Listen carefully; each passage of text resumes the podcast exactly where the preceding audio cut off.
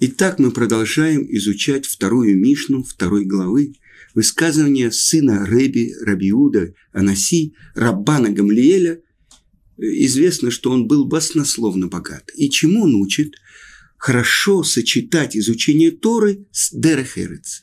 И мы приводили высказывание Раби Льхонана Вассермана, что есть два понимание, что такое Дерех Эрец. С одной стороны, это прямое ремесло. С другой стороны, это исправление своих качеств. Это э, хорошие поступки. И немножко по-другому объясняет это великий Шло. В еврейском народе называют его Шло Кадош. Это название книги Шней Лухот Абрит. Он говорит, хорошо изучать Тору, совмещать изучение Торы с Дерехерец. Что это такое? С ремеслом, то есть с глубоким изучением Торы. Вы понимаете? По-другому немножко объясняет американский раввин Рош Ешивы э, Турава Дат, Равгедельяу Шор. И он говорит так, что Балабайт – это, в принципе, вы знаете, может быть, это народная этимология, но я задал себе вопрос, откуда произошло такое известное английское слово «босс». Э, вы знаете, балабос, то есть э, Бааль Абайт, то есть хозяин дома, то есть человек работающий, и главная его жизнь – это его дом. То есть построить свой дом, принести заработок – с другой стороны, он и посвящает какое-то время Торе. Так вот, балабос, так э, слова на иврите бааля баит, говорится с ашкенадским акцентом. Вот откуда появилось известное американское слово «босс». Бааля ушло, а босс остался. Так вот, объясняет Гедельяу Шур, что когда человек, работающий человек, балабос, не Бен Тора, не сын Тора, человек, который полностью посвящает себя изучению и исполнению и реализации Тор. Тот человек, который постоянно для себя устанавливает время. И я видел это в Бейт-Мидраше Равшлома Миллера в Торонто, Колель. Приходят с утра до молитвы, до 7 часов. У большие бизнесмены, и у них постоянная хеврута, и они учат где-то час, полтора до начала молитвы. Талмуд. Дальше они молятся, э, идут на работу, занимаются своим бизнесом, Дальше поближе, э, перед временем Минки, они приходят, это в 5 часов, и молятся Минку, и опять у них хеврута, и опять они учатся. Я посмотрел, какие это люди, как они живут, как они посвящают свое время Торе, как они, э, можно сказать, поддерживают тех, кто только занимается Торой, на их деньги, и этот колель э, в Торонто. С другой стороны, я видел в Америке во многих местах, в местах, которые были очень далеки от Торы. По, э, это была идея, это была мечта Машгеха и Шивы Лейквуд до Равсаломана – я боюсь соврать, э, точно не скажу его имя, он говорил, что нужно открывать колели. Для Америки это была совершенно непонятная вещь, чтобы женатые люди, вместо того, чтобы идти работать, постоянно изучали Тору. И вот все-таки постепенно это началось последние 20 лет в разных местах. То есть я был и в, я не буду перечислять места в Америке, в которых я был, и где я видел какую революцию совершили эти колели. Потому что где-то 10, 12, 15 максимум э, людей, которые сидят и учат постоянно Тору, но они начинают учиться с балабатами, то есть теми людьми, которые как бы хранят масорет, которых раньше, может быть, даже и не в ортодоксальные синагоги ходили, а сейчас они устанавливают для себя постоянное время изучения Торы, и меняется облик не только этого вся община изменяется. То есть там приходят люди, они приводят своих детей, открываются хедеры, открываются школы для девочек. Другая жизнь. А кроме всего прочего, то, что я видел во многих местах, возле этих колелей начинается некоторая деятельность и с нами, с теми, кто выросли в этом самом Советском Союзе, где была такая странная вера, которая называлась атеизм, и где людей заставляли верить в том, что они произошли от какой-то покалеченной обезьяны, которая сорвалась с ветки, потеряла свой хвост и пошла строить, вы помните, светлое будущее, которое неизбежно, коммунизм. Так вот, слава Богу, мы уже вышли из, этого, из этой клетки, из этой страны. Я хочу сказать, у меня есть э, в дипломе оценка за сдачу экзамена по научному атеизму. Так вот, видите, я уже хорошо освоил научный атеизм, что я уже дожил до кипы, уже у меня есть эти самые ниточки и прочее. Если бы я мог показать вам, вы знаете, спрашивали меня э, все родственники в начале, когда я начал носить кипу, они говорили, «Ну, ты будешь лысый. Я хочу вам сказать, что э, со мной это не произошло. Да. Больше того, там какие-то фокусы происходят. Если бы я мог встать и показать вам, может, на минутку я вам покажу. Смотрите. У меня нет гвоздей, на... она не прибита гвоздями, она держится. Так вот, это особенные вещи. Уже, можно сказать, 29 лет, как я живу в Иерусалиме. И то, о чем я хотел сказать, что евреи из России, которые оказались в Америке, которые в мое же время и позже приехали, они начинают искать путь, понимание для того, чтобы объяснить себе главные вопросы жизни. Зачем я сюда пришел? Для чего я живу? Что я передам своим детям? Они начинают приходить. И в те же колели. И э, по программе Рав Ярославица Равьяри, как его любовно называют в Америке, который проводит самый крупный семинар для русских евреев, может быть, в мире, э, во время, э, в Хануку уже э, где-то 15 раз он проводил этот семинар, 15 лет э, собираются со всей Америки, из Канады, приезжают евреи, и он приглашает ведущих лекторов, э, такие как э, Равшимон Грилюс, Равмыша Пантелят, Равашер Кушнир, Рав э, Левитан, Рав Гидалевич, собирает всех, ну, иногда, и меня тоже иногда зовут, и вот то, что сделал Рав Ярославец, я ездил по разным общинам, по разным городам Америки и видел, как вокруг этих колелей собираются общины русскоязычных евреев. И, может быть, сейчас меня видит кто-то, может быть, в Сент-Луисе, может, в Цинциннате, может, в Денвере, может, в Детройте, может быть, в Лос-Анджелесе, может, в Пола-Альто, э, я буду называть э, в Торонто, Монреале. Э, вы понимаете, целые, целые много общин русскоязычных евреев, которые уже собираются вокруг таких колелей. И это великое дело. Так вот, изучение Торы и исполнение заповедей. То есть, если это соединяется, тогда человек освобождается от дурного начала. И на самом деле мы задаем вопрос, как связаны изучение Торы и исполнение. Ведь на самом деле, если вы спросите какого-нибудь философа или человека, который занимается какой-то мудростью, э, скажи, а как это прикладывается к твоей жизни? То, что ты учишь, то, что ты обдумываешь. Он сказал, что вы меня спускаете на землю? Я занимаюсь философией и так далее. Это э, примитивное, земное. Но совершенно другое это то, что мы получили с горы Синай. Наша Тора. Ведь само название Тора, Гора-А, учение, указание пути. Ведь как мы получили Тору? Мы сказали «Наасе ванишма». Мы будем исполнять, а потом будем слушать.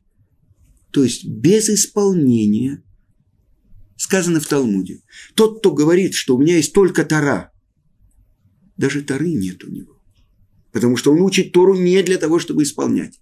А мы именно так получили Тору. Мы учим, чтобы исполнять. Есть самостоятельная ценность в изучении, в постижении мудрости Творца. Но без желания исполнять она теряет весь свой смысл. И тогда мы подходим к очень глубокой вещи. Что такое слово «мицва»? Заповедь. Ведь на иврите есть другие э, близкие слова. Цав – приказ. Цивуй – повеление. Но почему у нас не цивуим, не цавим, а мицвод? И объясняет это Гаон Рамоши Шапира, основываясь на рамбами и на других еврейских источниках, что слово «мицва» – это состояние связи с Творцом. И тогда открывается что-то другое, открывается более глубокая связь. Э, Мидраж приводит, что один царь завивал страну, и вышли навстречу ему э, жители страны, сказали ему, приказывай. Он сказал, нет, вы сначала примите меня как царя, тогда я буду вам давать повеление. И вот, смотрите, имя Творца, то, что наши мудрецы называют Авая, тот, кто дает жизнь. В Шелханарухе написано, это имя из четырех букв Юд Кей Вав Кей. Объяснение этого имени – господин всего, тот, кто был, есть и будет. Что значит был, есть и будет? Тот, кто над временем. И тот, кто является господином всего. Но написано в Торе «Зешми ле олам». Это мое имя навсегда, но написано без вава. Ле алем. Это мое имя должно быть скрыто. И вместо этого имени, как мы произносим – Всегда, когда в Торе есть это четырехбуквенное имя, в основном, мы его произносим как Аднут, Адой, а потом Ной, то есть господин мой. И Шукан Ару говорит, что это говорит о власти его, о господстве его. Но объясняет Гавон Рамыш Шапира. На самом деле это не другое имя, а это перевод имени Авая, то есть тот, кто дает жизнь всему. Но почему же мы говорим Адон, господин, и через что реализуется он как господин? Через мицвод. А что это? Это не повеление, это не приказ господина, который дает указ своему рабу. Ничего подобного это соединение, это объединение, потому что имя «одни», «адуй», а потом «ной» – это только перевод имени Авая, милосердный, кто-то дает жизнь всему. И тогда что оказывается? Что мы, добровольно принимая исполнять его волю, а через что это реализуется? Через 613 заповедей, которые в Торе, 248 заповедей повелительных и 365 запретительных. И точно говорит Талмуд, как они соответствуют 365 дней солнечного года. И это запреты. То есть, что это значит? У других народов это шана. Шана – это год. Повторяю корень слова лешанен – повторять. Восходит солнце и заходит солнце. Нет ничего нового под солнцем, говорит самый мудрый человек в мире, царь Шлому. Под солнцем нет. Но то, что было до сотворения солнца, а это Тора. Несомненно, там есть новое. И поэтому первая заповедь, которую получил еврейский народ еще в Египте, «Аходе шазе лахем Рош Ходашим. Ришон гуллахем леходшея шана. Месяц это для вас начало месяцев. Первый он для вас, для месяцев года. То есть у нас ходыш, корень слова хадаш, новый, обновление. Посмотрите на Луну. Сначала ресничка, потом в середине месяца блин, а потом опять ресничка. Все время обновление, все, все время новое. И еврейский народ сравнивается с Луной, а народы мира с Солнцем. И тогда что происходит? У нас свой особенный отсчет времени. У нас особенная связь с Творцом. Поэтому, если ты пойдешь на чужой путь, 365 дней солнечного года, 365 запретов. То, что для другого человека это э, никакого запрета нет, если он съест кусок свинины. А для меня это называется Исур, запрет. А сир – это заключенный. То есть я, нарушая то, что мне запрещает Тара, помещаю себя в заключение, я связываюсь. А в святой книге «Шарык душа» ученика Арии Акодыша, Равхайма Виталя, он говорит, приводит, что 365 – это ровно количество вен и капилляров, которые в человеческом организме. А 248 – это 248 органов нашего тела. Посмотрите, какое точное соответствие заповеди и тем орудием, которые получает моя душа, когда я спускаюсь в этот мир. То есть эти одежды ровно точно соответствуют заповедям. Для чего? Для того, чтобы объединиться с источником моей жизни. Но как? Не приказ, не армия, не повеление, а что? Состояние связи, возможность объединиться с Творцом. А если человек нарушает, знаете, капилляры. Есть такая болезнь – тромбофлебит. Если капилляр закупорит, закупоривается, тогда орган не получает жизненных сил. Это когда человек нарушает то, что Тара запрещает.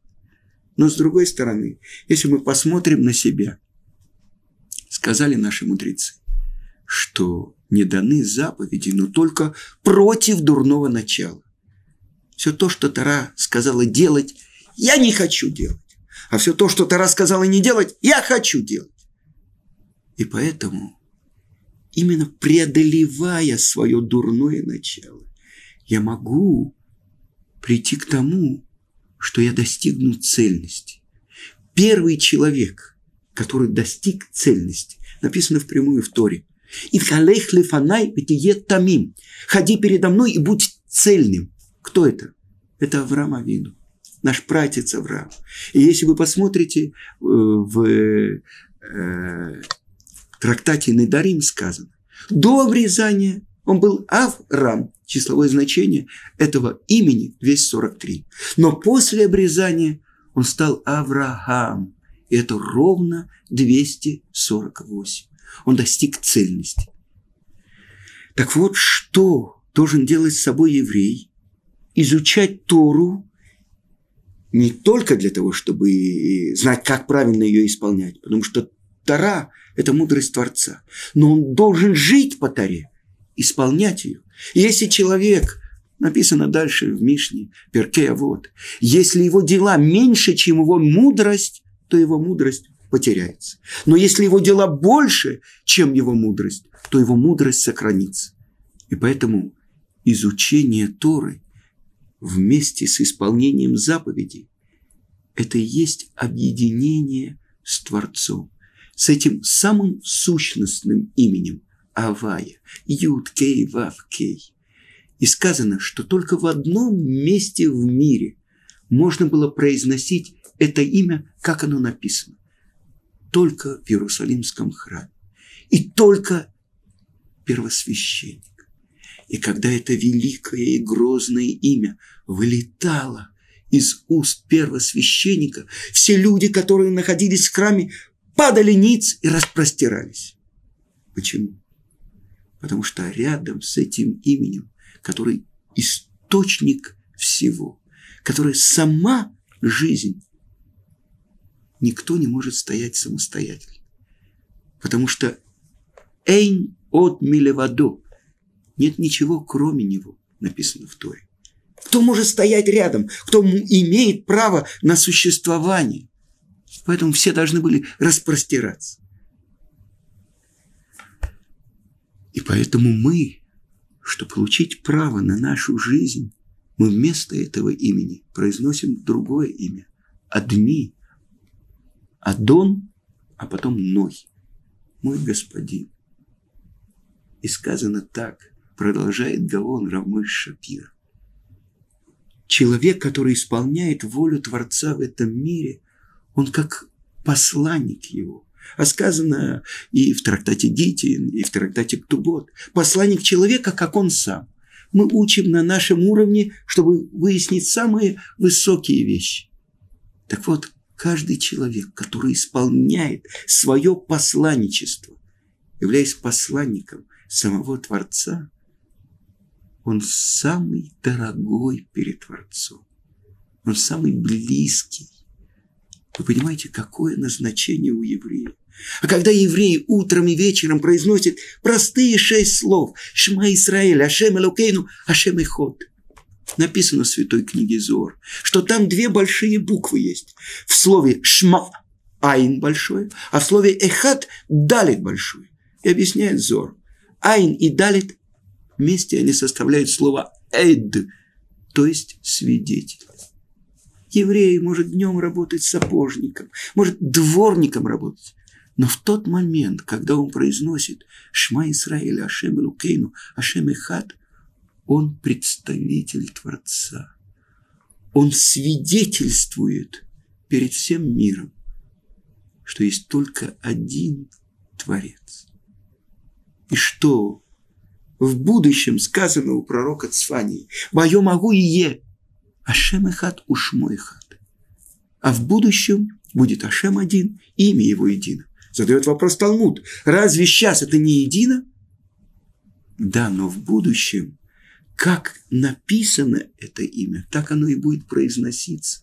Все народы признают власть Творца. И это произойдет, чтобы это произошло поскорее в наши дни, когда придет наш царь Машиях бен Давид и соберет всех евреев со всех концов земли, построится храм его время – и явная власть Творца проявится. Не будет ни одного Гоя, который сможет сделать что-то против его воли. Вы понимаете? Власть Творца проявится в мире. Мое могу их е в этот тот день, пока мое могу в тот день, будет Творец един, и имя его едино. И сказано, что каждый простой еврей постигнет такую мудрость, как то, что постигал первосвященник святой святых в храме в Иерушалайме. Вы понимаете? Какое время это будет? И это открывается связь между Тарой и Дерехерец. То есть, как мы живем по Таре, как мы исполняем ее. То, как объяснил Рабельхонан Вассер. С другой стороны, те, которые хотят объяснить, что Дерехерец – это ремесло, это работа. Многие еврейские мудрецы занимались и физическим трудом. И объясняет Рамбам в законах о изучении Торы. Если человек вынужден заниматься ремеслом, сколько времени в течение дня он должен заниматься ремеслом, а сколько изучением Торы? И он говорит точное число. 9 часов. Ну что делать? Только 9 часов, чтобы он учил Тору, а три часа посвящал на будничные дела, на заработок.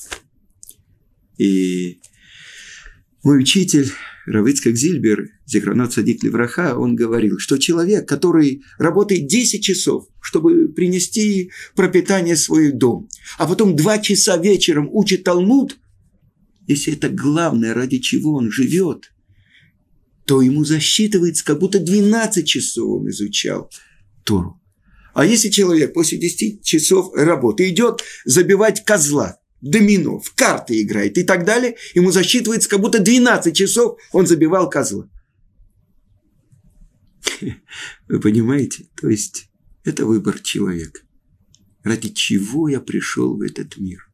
На самом деле, объясняет величайший каббалист, учитель всего еврейского народа, Раби Муше Хайм Люцату что этот мир, на иврите мир – это олам. Корень слова элем – скрытие.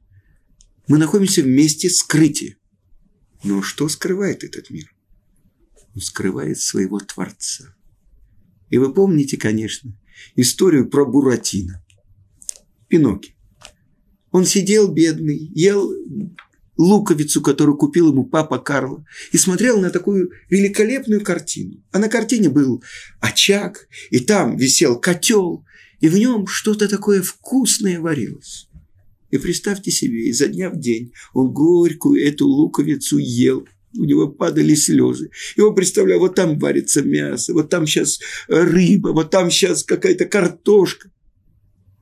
Но я хочу сказать вам, что Буратино, он был еврей. И не только потому, что у него был большой нос, а потому что в один прекрасный день он проткнул эту великолепную картину и открыл там какой-то потайной ход, он открыл какой золотой ключик, нашел великолепную страну.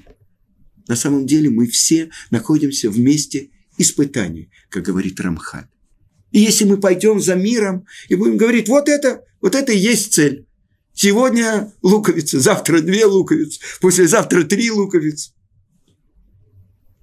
Но если мы проткнем эту великолепную картину, то мы можем открыть связь с самим источником нашей жизни.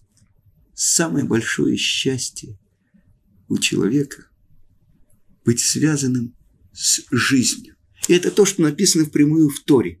«Вы бахарта бехаив» и выбери жизнь. А Творец называется «жизнь жизни». Тот, кто исполняет заповеди, изучает Тору, исполняет заповеди, чтобы быть бецавто, объединенным с тем, кто его послал в этот мир.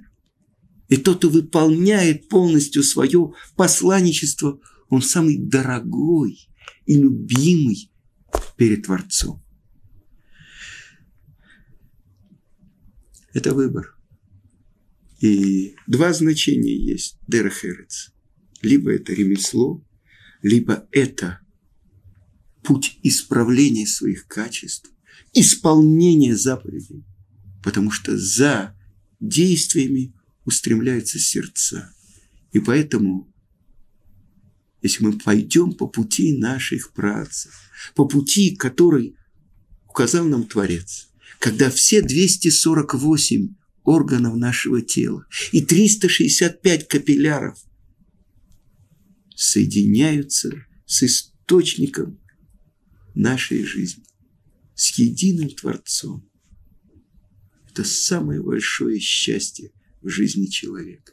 И для этого мы учим Тору, чтобы исполнять ее, чтобы в нашу жизнь впустить Творца. На этом я завершаю. В следующий раз мы будем учить вторую половину нашей Мишны, те слова, которые научил Рабан Гамлиэль, учитель всего народа Израиля. Всего хорошего.